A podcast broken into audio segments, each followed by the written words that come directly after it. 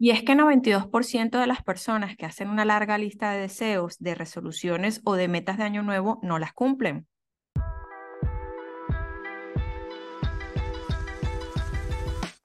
Es momento de nuestro café financiero.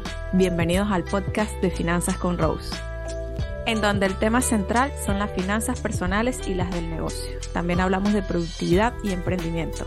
Si quieres aprender a gestionar tus hábitos y trabajar tu relación con el dinero, quédate porque es momento de un nuevo episodio. Vamos a celebrar nuestro cuarto episodio del podcast con un aplauso. Tenemos aproximadamente 50 escuchas en nuestro programa en la plataforma de Spotify y 98 en YouTube. También estamos en Apple Podcast. Esto es una de las plataformas más nuevas en las cuales hemos ya publicado nuestro contenido y estoy muy agradecida por ello, con las personas que están ahí semana a semana esperando un nuevo episodio de nuestro podcast, de nuestro café financiero de Finanzas con Rose. No podíamos dejar pasar esta semana, sin duda alguna, sin grabar un nuevo programa, porque cuando se está plenamente comprometido con una meta, honestamente no te puedes permitir fallar. Estoy segura que la Rosanita Julio me lo va a agradecer enormemente. Y justamente por eso he traído este tema del día de hoy. Vamos a hablar de metas que se cumplen. Estamos en un momento del año en el cual todavía podemos trabajar en cumplir objetivos. No hace falta a que llegue diciembre, a que sea primero de enero del 2024. Creo que particularmente podemos empezar a trabajar desde hoy en esos objetivos porque cada día representa una oportunidad de mejora. Y si todavía no estás cumpliendo tus propósitos, pues vamos a ver en este programa, vamos a analizar qué es lo que está pasando. Porque hay una estadística que me quise traer para acá, seguramente ya la has escuchado en otras personas que son pues expertos en hablar de este tipo de cosas. Yo solamente aquí te traigo el resultado pues de mi experiencia personal y también de lo que aprendo día a día, de lo que estudio y también lo que veo con mis alumnos. Eh, 92% de las personas que hacen una larga lista de resoluciones, de deseos, de metas de año nuevo, no los cumplen. Esto significa que por cada 10 personas que hace esa lista de deseos, pues solamente una persona se compromete. Y aquí en metas que se cumplen estamos hablando de infinidad de objetivos, desde perder peso, ahorrar, empezar a estudiar, dejar de fumar, quizás empezar a emprender en un negocio propio, sacar un producto digital, que esa sería una de las mías. Entonces, aquí estamos hablando de que esto que vamos a conversar aquí va a aplicar para cualquier tipo de objetivo que tengas en mente. Entonces, ¿qué es lo que sucede? Bueno, por un lado están los factores conductuales, que eso los vamos a tomar un poquito más adelante en el episodio, pero por otro lado está el hecho de que nosotros como individuos queremos lograr objetivos de la noche a la mañana, queremos que todo sea para allá.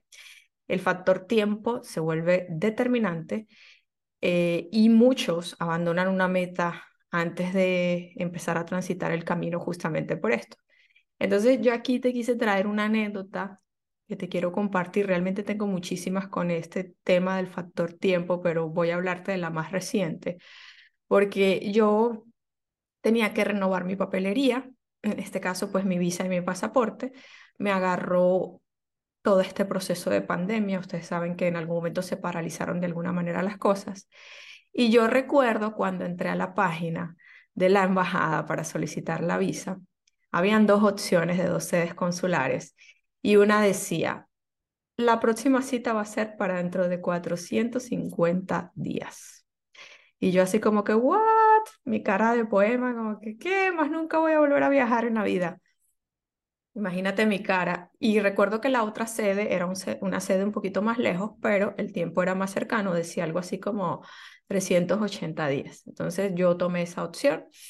Era algo así como, estábamos en agosto del 2021 y la cita iba a ser hasta septiembre del año siguiente.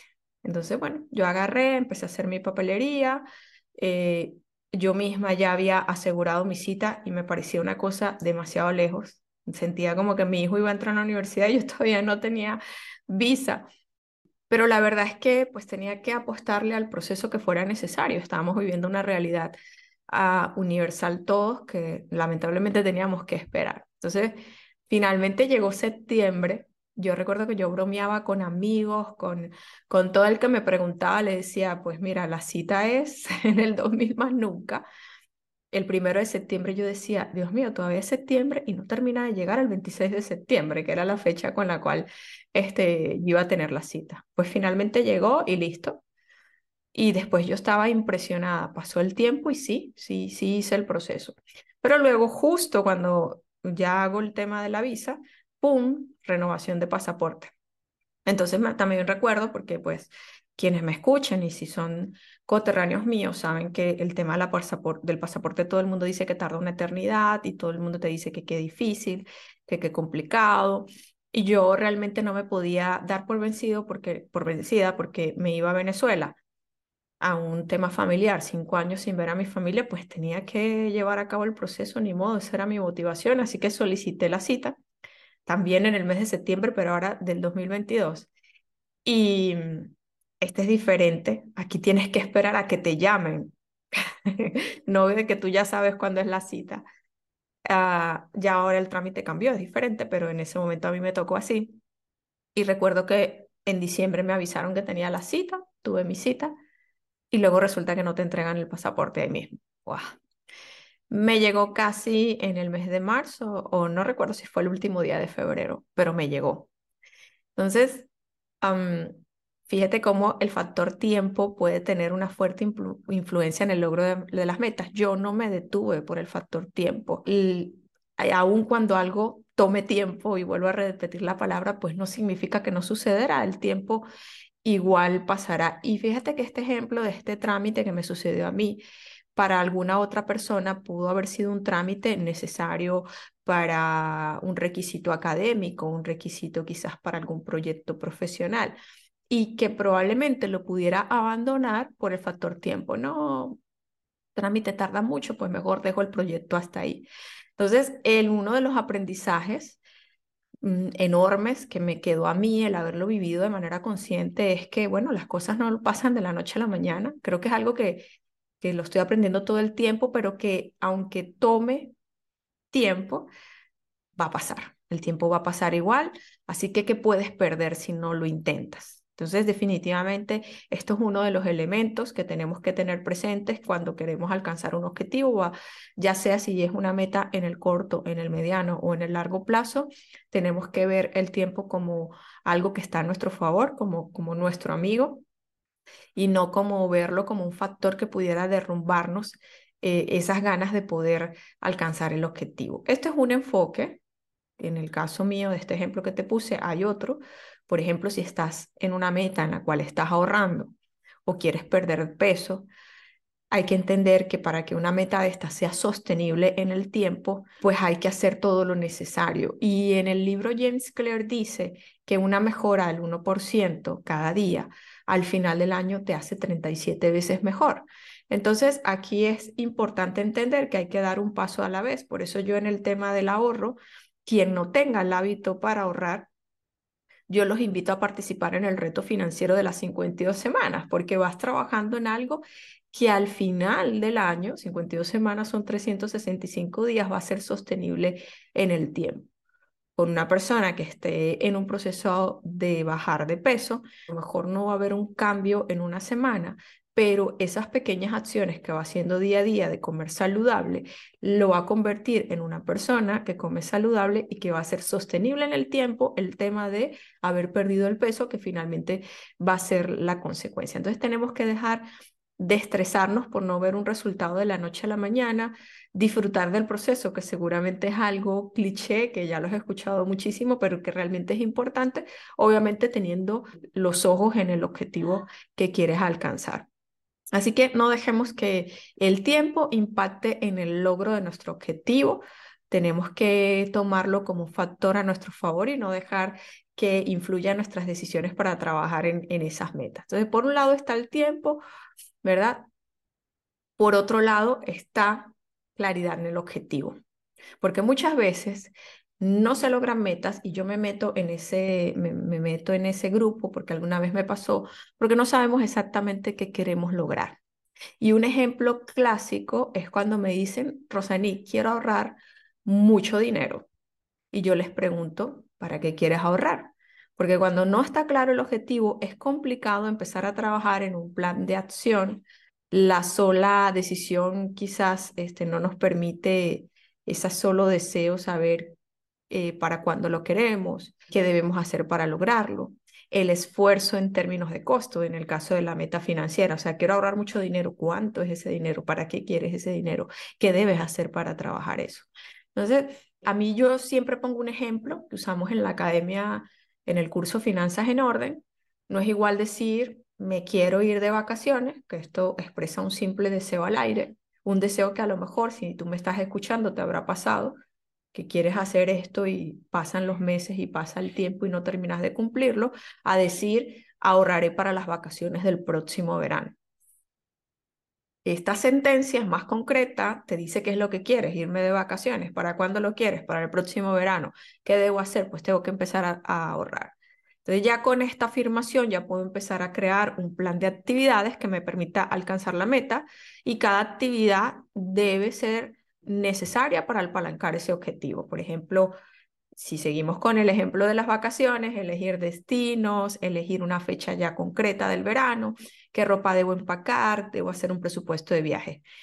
Cuando estés aquí, fíjate que ya estamos haciendo un plan para lograr la meta.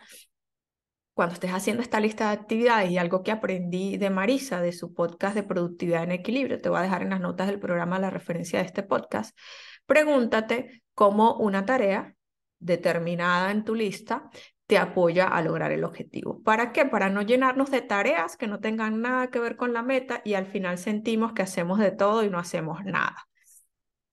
Entonces, fíjense que en esto que acabamos de decir, en unos pocos minutos hemos definido una meta SMART o una meta inteligente. Vamos a recapitular. Hemos hablado que el factor tiempo puede afectar en el logro de las metas y la claridad en lo que quieres lograr. Estos dos elementos son esenciales, saber qué quiero y para cuándo lo quiero. Y no solamente entender que para cuándo lo quiero, sino que va a pasar, va a tomar un tiempo para que este objetivo pueda materializar y obviamente pues sea sostenible. Otro aspecto que influye en el logro de nuestros objetivos y que tenemos que ver cómo trabajamos para que este conspire a nuestro favor es la motivación. De esto hemos hablado en el episodio de hábitos, que te voy a recomendar que si estás aterrizando en este podcast ahorita, en este episodio, lo escuches porque ahí te doy unos tips para crear nuevos y potenciadores hábitos y que por ende te van a ayudar a lograr objetivos en diversos aspectos, no solamente a nivel financiero, también a nivel personal.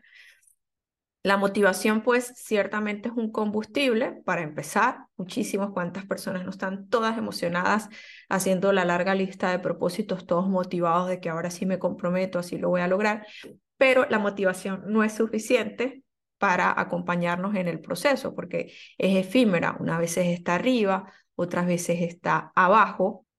Entonces, ¿qué hacer cuando la motivación no me está ayudando en el logro de mis objetivos. De repente me puede, puede ser un, un, un obstáculo para el logro de la meta, pues en este caso los hábitos van a ser determinantes, sea cual sea el objetivo, tener hábitos que me ayuden a potenciar esa meta, tener una lista clara de tareas también va a ser fundamental en el caso de que el objetivo tenga que ver con un proceso de emprendimiento, de creación de un producto, eh, de cualquier ámbito. También hay que ser bien determinados, en este caso es establecer fechas de compromiso, porque fácilmente se te puede ir el tiempo y yo me pongo como ejemplo cuando empecé a trabajar en la creación de este podcast el año pasado, tuve unos inconvenientes, no tuve, no me apalanqué en dispositivos de compromiso ni en los hábitos y en un pestañeo se me pasaron seis meses. Pero ahorita retomamos el proyecto y una de las cosas que me ayudaron fue los hábitos, la lista de tareas, el ser determinada. Y también me ayudó el tener un objetivo que representara una mejora, un cambio en mi vida. Entonces, cuando ya entendí para qué quería hacer esto, cuál era mi por qué, entonces ya no nos detuvimos en la grabación del podcast. A mí me resulta mucho preguntarme a mí misma y preguntarte a, ti si quiero estar parado en el mismo lugar que me encuentro ahora. Hazte esta pregunta cuando, cuando siquiera te pase por la mente el abandonar el objetivo, ¿no? Empieza a pensar por qué en primer lugar decidiste iniciar y también pregúntate si quieres estar en el mismo lugar que te encuentras ahora. No he podido ahorrar.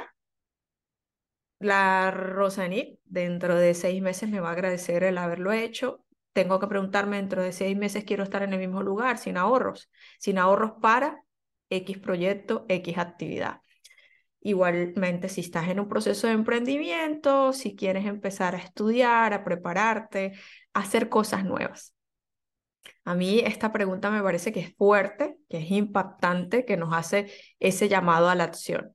Y yo creo que todo esto lo podemos resumir en, en, un checklist y yo te lo voy a dar para que empieces a crear un plan de acción que desde ya pongas en práctica para justamente trabajar en metas que se cumplen. Número uno, define una meta SMART o una meta inteligente. Yo en las notas del programa te voy a dejar un enlace a un video y un enlace a un artículo de blog, de blog donde hablamos de este tema. Número dos, hay que crear una lista de tareas que estén bien asociadas al logro del objetivo y siempre preguntándote cómo la tarea que estoy poniendo en la lista me apalanca esa meta.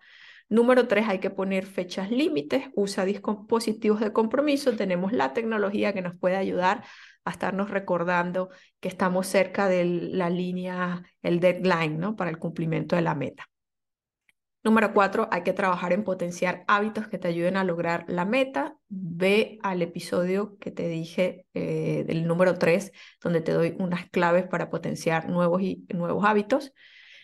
Número cinco, nuestro checklist está eh, mente en el resultado, mente en el objetivo. yo sé que muchas personas dicen que hay que disfrutar del proceso, disfrutar de, del camino pero pues sin perder el foco en el, en el resultado que quieres alcanzar.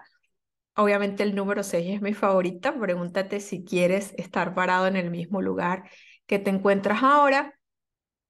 Usa la motivación como un combustible para arranque, pero definitivamente pues vas a apoyarte en los hábitos. Y la última y la más importante, verbaliza tus metas con el entorno. Yo lo hice.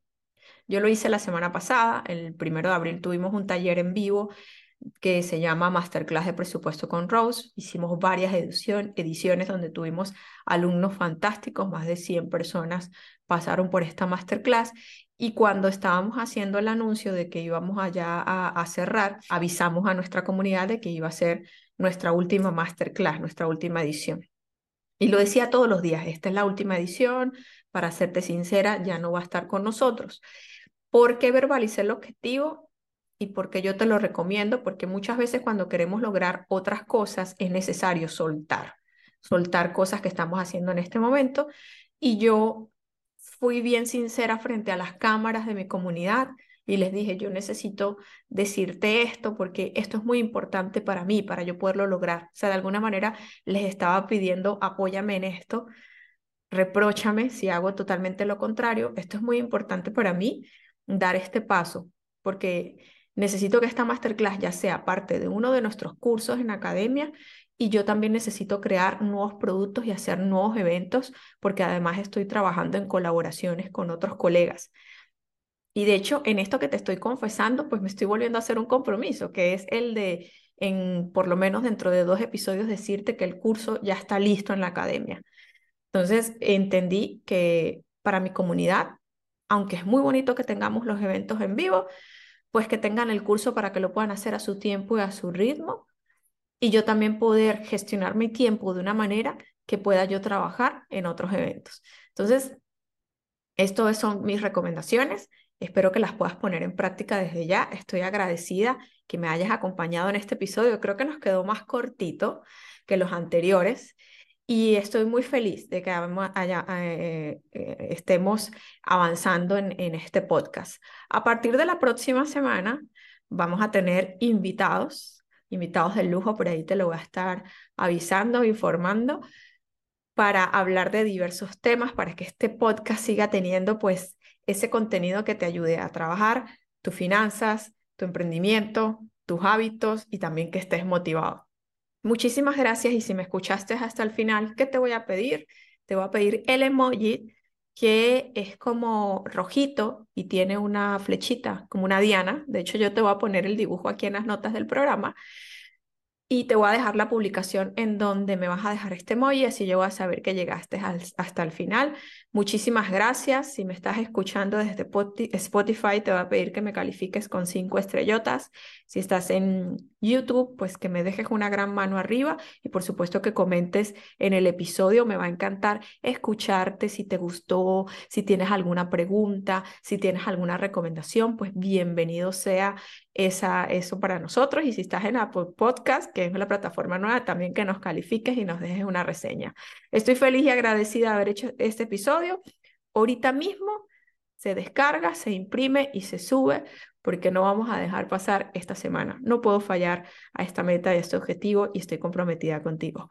Muchísimas gracias, te mando un abrazo y nos vemos en el próximo episodio. Bye bye.